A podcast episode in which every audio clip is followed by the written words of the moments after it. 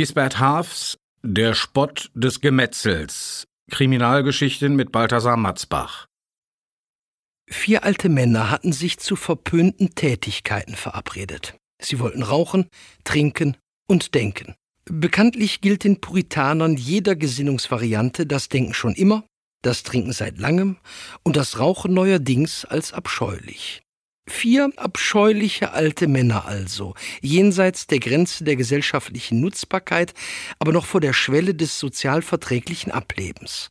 Das Haus, in dem sie sich diesmal trafen, gehörte dem alten Kripomann Ludwig Ziegler, der bald die 80 erreichen würde. Neben ihm saß Konrad Grünholz, 74, der jahrelang zunächst in Düsseldorf, dann in Köln und zwischendurch eine kurze Zeit in Bonn Gerichts- und Polizeireporter gewesen war.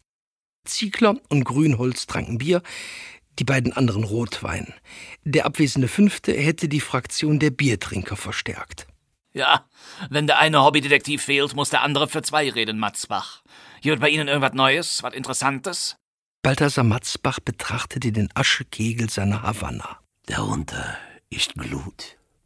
Aber bin ich eine Zigarre? Die kleinen grauen Zellen, aschfarben gewissermaßen, also also die tun's noch. Seit wann denn? Er entkorkte einen weiteren Montepulciano und schob ihn Neugebauer hin. Dankeschön. Die aschefarbenen Zellen haben ihre Aktivitäten immer schon in Regionen entfaltet, die ihnen unzugänglich sind, Ziegler. Aber mit 71 sollte man sich nur noch dann in fremde Angelegenheiten mischen, wenn es sich nicht vermeiden lässt. Oder besonders aufregend ist. Im Moment gibt's nichts zu erwähnen. Also Universaldilettant AD, was? Tut es sehr weh? Ja, habt ihr zwar euch nicht lange genug in Bonn behagt. Sagen Sie uns lieber, warum Sie uns hergebeten haben. Hm? Gut. Erstens, weil ich dran bin. Und zweitens, weil mir eingefallen ist, dass sich bei diesem Häuschen eine wilde Geschichte zugetragen hat. Das glaube ich gern. Haben Sie es etwa bar bezahlt? Was? Äh, nein.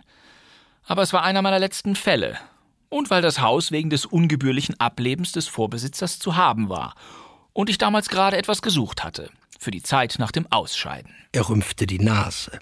Neugebauer hatte sein Glas überfüllt, beugte sich vor und schlürfte lautstark. Ach, und diese wilde Geschichte ist Ihnen jetzt erst eingefallen? Hm? Er richtete sich wieder auf und langte nach seinen Zigaretten. Sie wohnen an einem Tatort, nehme ich an, und das ist Ihnen erst jetzt wieder eingefallen? Klarer Fall von HIV, wie? Han ich vergessen, wa? Unfug, Mann.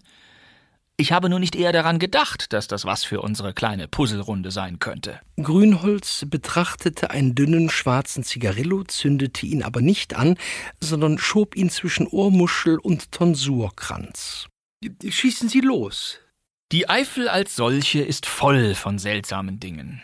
Unter anderem. Moment, ich weiß ja, dass heute die Bonner Kripo auch für den Großraum Euskirchen zuständig ist, aber war das denn damals schon so? Sie sind doch immerhin 15 Jahre raus. Wann ist das denn alles umorganisiert worden? Ungefähr zu der Zeit. Ich hatte aber damit zu tun, weil der Tote aus Bonn war. Das hier war sein Wochenendhaus oder Ferienhaus oder so. Deswegen. Wollen Sie mich jetzt weiter unterbrechen oder soll ich anfangen?